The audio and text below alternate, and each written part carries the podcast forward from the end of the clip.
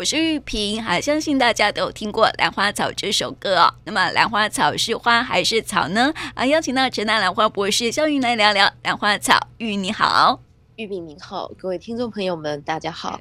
啊，这首歌曲《兰花草》是大家很熟悉的一首歌哦。那么这阵子呢，这刘文正的呃过世消息哦是这个传出来，然后呢又打逆转了哈、所以呢，哎，觉得呃大家要开始讨论起刘文正哦，然后觉得说他在我们的心中的这个地位可以说是非常非常的隽永的哦。那么刘文正呢，很多年轻人不太熟悉他，不过呢，《兰花草》这首歌应该都有听过吧？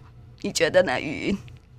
应该是有，但是好像不是刘文正的版本。嗯，不然是谁的银霞吗？应该是一个女生的版本诶。嗯，唱小茉莉那一位。嗯，对不对？对，哦、对，刘文正的版本，事实上因为那个他是男生嘛，嗯、那又比较呆一点。刘文正本身就比较呃摇滚一点或怎么样，他好像就是不是，我记得好像是由。就是另外一个女生的版本，是我们比较常听到的。嗯，对，不管是银霞啦，或者是唱小茉莉的哈，我觉得都还蛮好听的。不过呢，呃，韵昭说这首歌是谁写的吗？哎、欸，我不知道哎、欸。呃，听说听说哈，就是呃，应该是在网络上面也可以搜寻得到，《兰花草》的作词者就是胡适。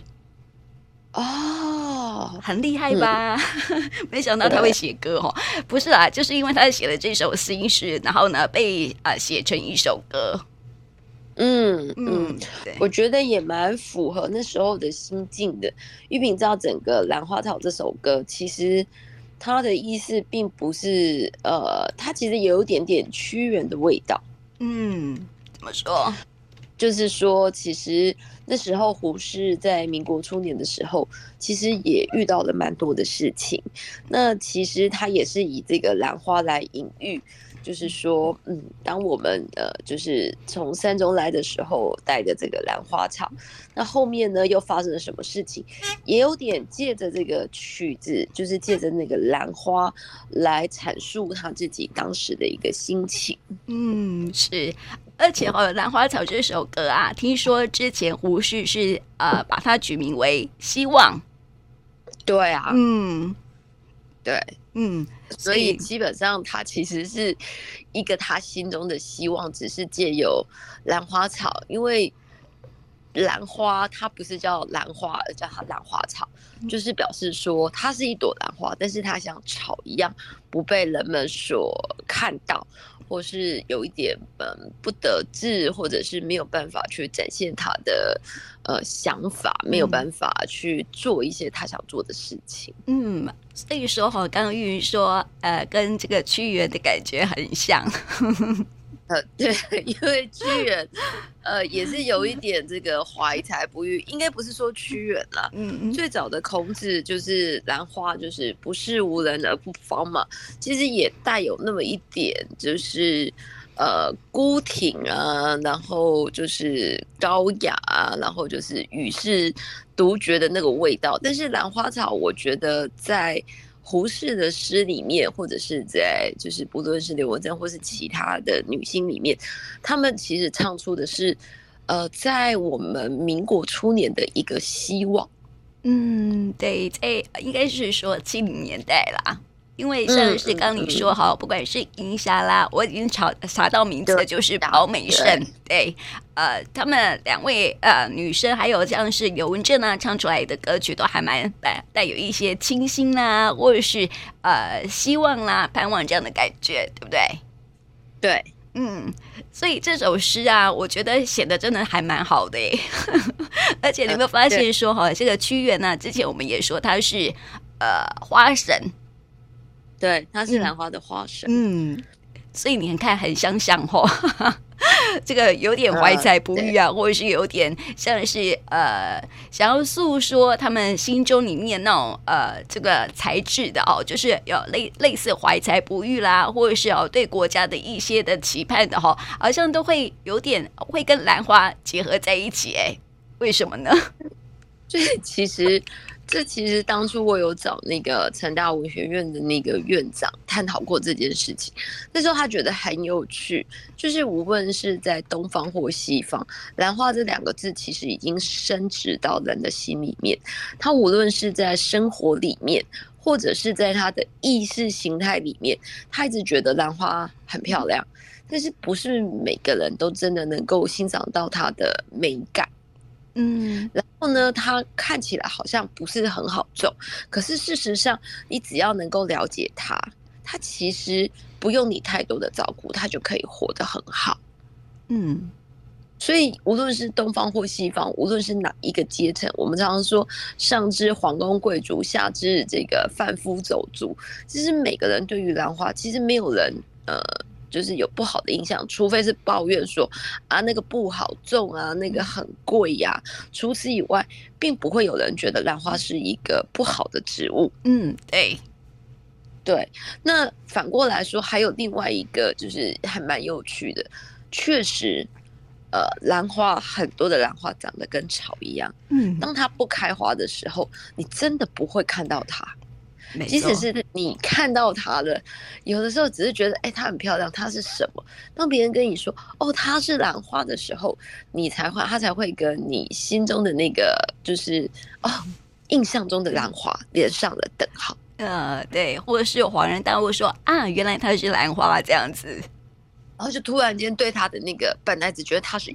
草，嗯，不是很丑的草，哎、欸，突然间对它的形象就大改了。嗯，对，没错。哎，我们看到我们啊、之前也曾经介绍过很多很多兰花哈，我们也说到这个兰花哦，它是这个呃非常非常奇特的。呃，花，然后呢，因为它的形状啊、颜色啦，还有它的味道哈，都各不相同，所以呢，很多人常常会把它跟其他的花搞混了这样子哦。所以呢，如果说哈，你看到这个路边呢有野花，呵呵，然后你仔细看，哎，如果说有人跟你讲说那是兰花哦，你才会哇，原来它就是兰花这样子的一个感觉。对，然后突然间会好像对那个植呃，就是那棵花本来就觉得啊，那不过就是草嘛，就突然间你说它是兰花，哎、嗯，会突然觉得哦，看起来不一样了耶。对，就是肃然起敬，是不是？对，这其实也不用问别人，问问玉萍自己有没有这种感感觉？真的真的，是兰花哦。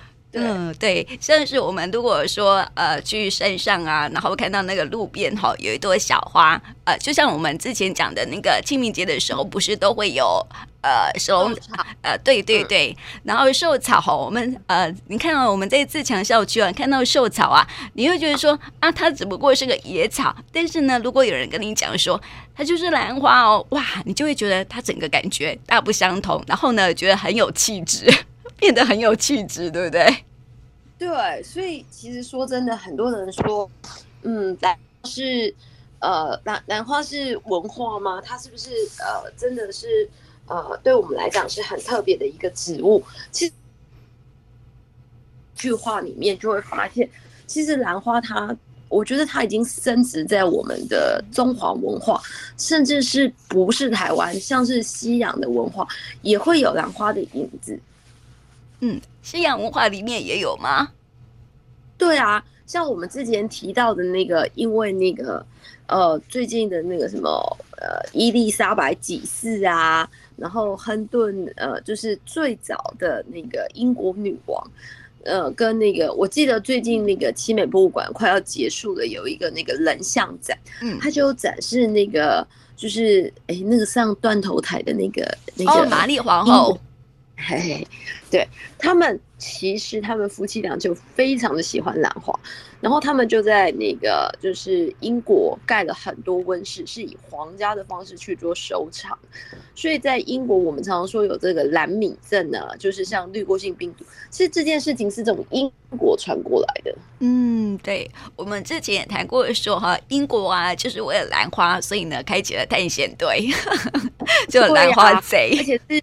你听过那种军队啊，为了就是要去采兰花，有军队来护持，嗯，而且这件事情其实是经过考证的，而且因为英国人他们喜欢就是它的独一无二，嗯，玉萍您听听“独一无二”这四个字，在我们讲到的台湾的每个文人里面，嗯，都会觉得自己是独一无二。嗯，对，与众不同。所以其实，在英国也一样，他们为了去，当然我们呃中国的这个文化就是比较爱爱内涵光，然后在就是西方的文化里面，一定是展现这个 power，就是展现这个这不绝对不会有什么爱爱内涵光这种事情的。那他们的做法要独一无二，就是不要让它出现第二颗。嗯，对，所以就把这个找到一颗之后，就把其他毁灭掉。对，然后才造就了现在另外一门呃，就是族群遗传学，在研究这个族群的，他们去研究说，因为我们都会知道，在野外，比如说这个族群它不断的演化之后，它是不是会有扩散或者是紧缩的现象？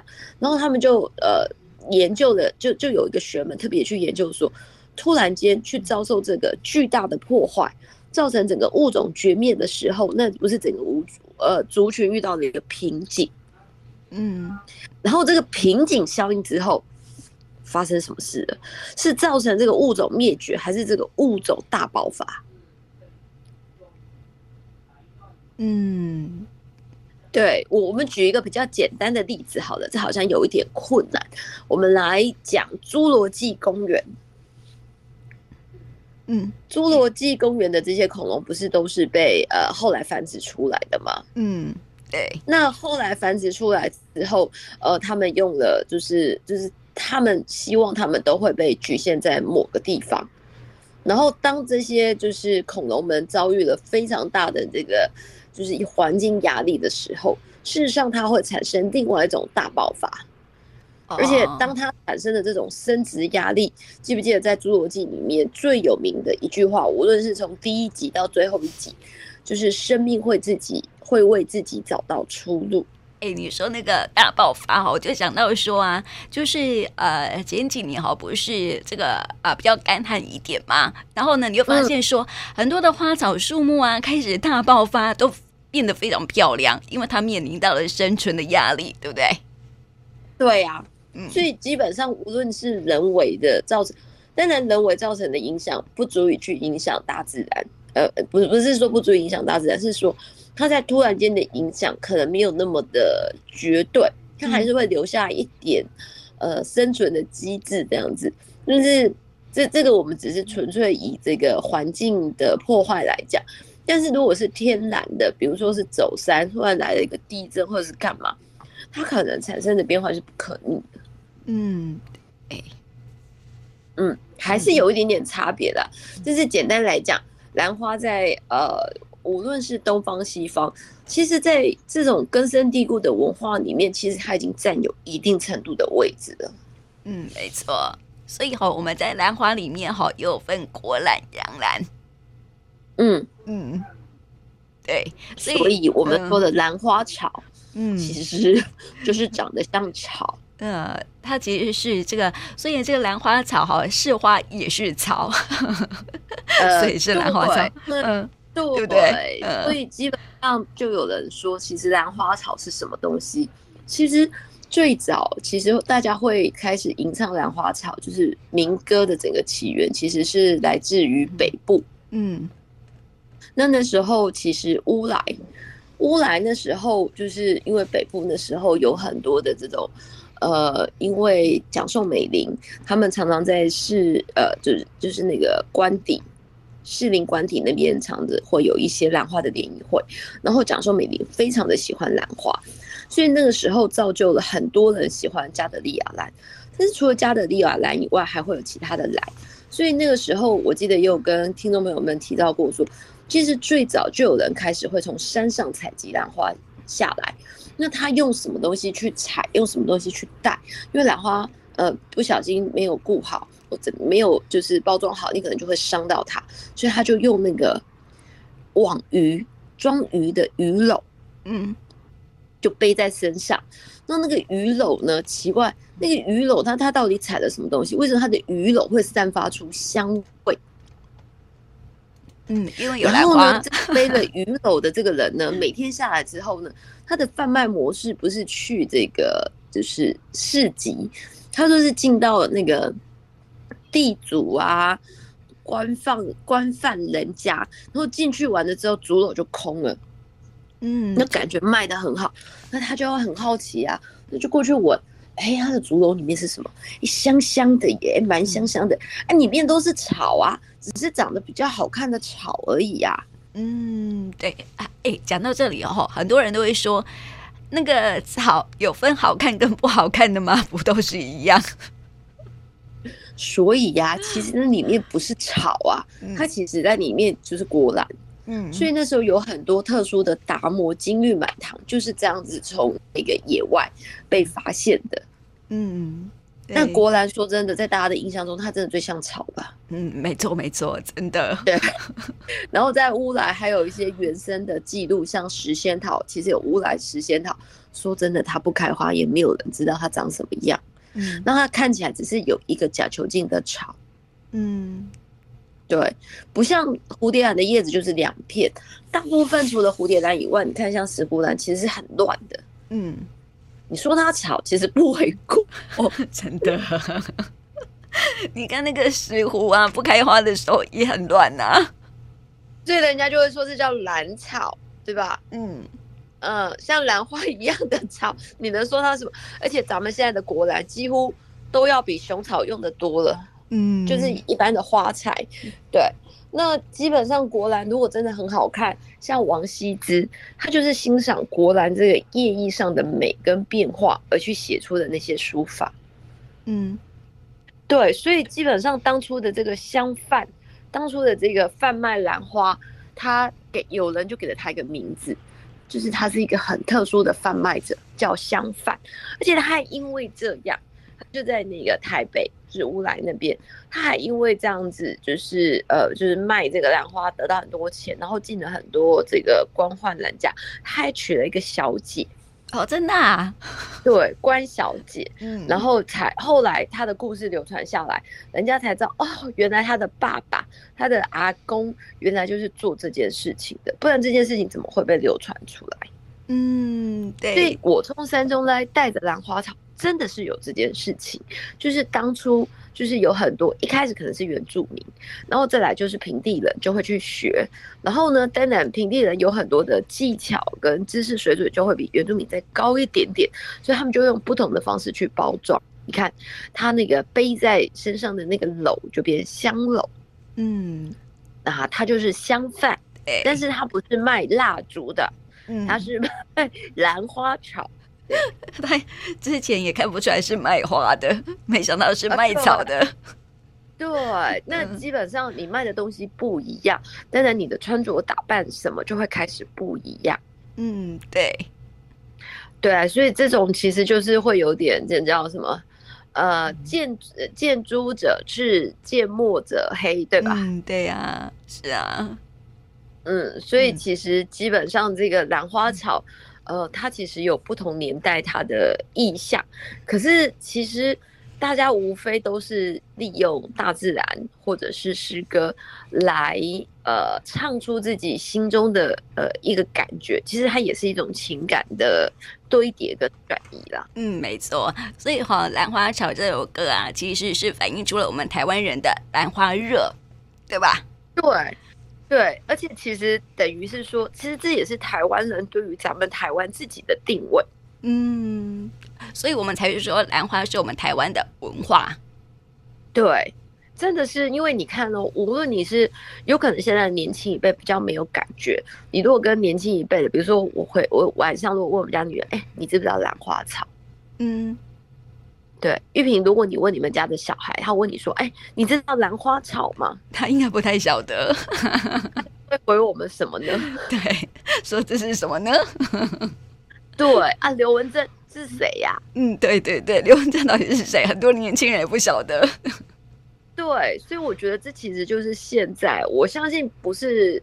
我我相信很多国家已经在做了，因为新一代的年轻人，他们对于网络知识爆炸的时代，事实上他们会每天看到很多很多不一样的东西。那什么东西对他们来讲是最快的？声音，嗯，跟画面，嗯，对。可是有一些东西其实是没有内涵的。其实现在的小朋友大概很难得听。坐在那边听阿公公够，嗯，没不耐烦。对，就像咱们以前还会看什么寡戏。啊，那也不是故意的啊，啊，那就是因为有那个庙会或干嘛无聊，对不对？阿妈，然后阿公很喜欢看，对，我们就开始欣赏有这种寡戏。嗯，那在寡戏的很多故事里面，或者是我们现在讲的昆曲，其实有很多的呃，它的那个题材里面，其实就就把一些中国的文化 放进来了。嗯，对。但是现在。好像就很少了。现在其实说真的，过年咱们以前过年会讲年兽来了，嗯，所以要包水饺。嗯，现在不讲了。对，现在要讲什么？现在我也不知道，我现在我也不知道现在讲什么哎。所以现在最红的，嗯，对，现在最红的是那个《灌篮高手》吗。那是一时的，还好我也有看过。嗯，就是有人去深究《灌篮高手》里面每一个人物，他为什么会有这样子的一个个性？嗯，对吧？嗯，就是所以我就觉得，嗯，这这其实说真的，这这其实是跨时代文化的累积跟堆叠啦，不是只有我们台湾，嗯，其实全世界有非常多的国家，他们其实也面临了这样子的问题。嗯，对，所以哈，我们想说哈，这个刘文正这样的一个消息出来之后啊，其实好像也让年轻人认识了刘文正，然后呢，又重新回味了这一首《兰花草》，然后还有回味刘文正的歌曲了哈，所以我觉得这也是一个蛮有趣的一个现象。呃，这个是我们台湾的历史的一部分嘛，哈，所以呢，历史当然会堆叠成为文化哦，所以呢，希望说这个呃，现在呃，育云都在做这个推广的一个这个课程嘛，希望说有更多年轻。人可以啊、呃，真的认识兰花，对不对？然后呢，这个让兰花呢，从这个年轻人的世界里面呢，被广大认识，然后呢，继续去产生啊、它不同的文化出来，这样。对啊，所以我觉得刚刚好，我今天下午有一个呃，就是访问，就是要去访问为什么台湾的呃兰花很特别呀，然后为什么台湾会变成一个兰花产业？其实。我觉得或许可以从《兰花草》这首歌，然后去带出，其实为什么台湾会发展到现在？哎，大家那个马路上啊，花市里面就可以买得到蝴蝶兰，这在刘文正的时代是不可能的。嗯，他真的就只能期待山中来的兰花草。嗯，对呀、所以有如果有相伴哈能够来，那是最好不过的事情了哦。但是呢，我们现在啊，相伴就在我们生生生活的周遭。我们呃随处就可以买得到兰花哦，像现在我们家里头啊也都会呃种上几盆兰花啦，所以呢这是一件很幸福的事情了哦哦，所以今天我们就透过这个《兰花草》这首歌曲呢，来告诉大家呃属于我们台湾的兰花草的文化喽。那么今天呢就谢谢玉来到我们节目当中，那么你的访问哈，我们之后也会在呃媒体上面看到吧。哎，应该是吧？对，我希望就是借着兰花草，可以让更多的呃台南人或者是台湾人知道，其实像小小的一个兰花草，它可能就是这个一整个兰花产业之所以会形成的起心动念的。嗯，没错。那今天就谢谢玉云，谢谢，谢谢。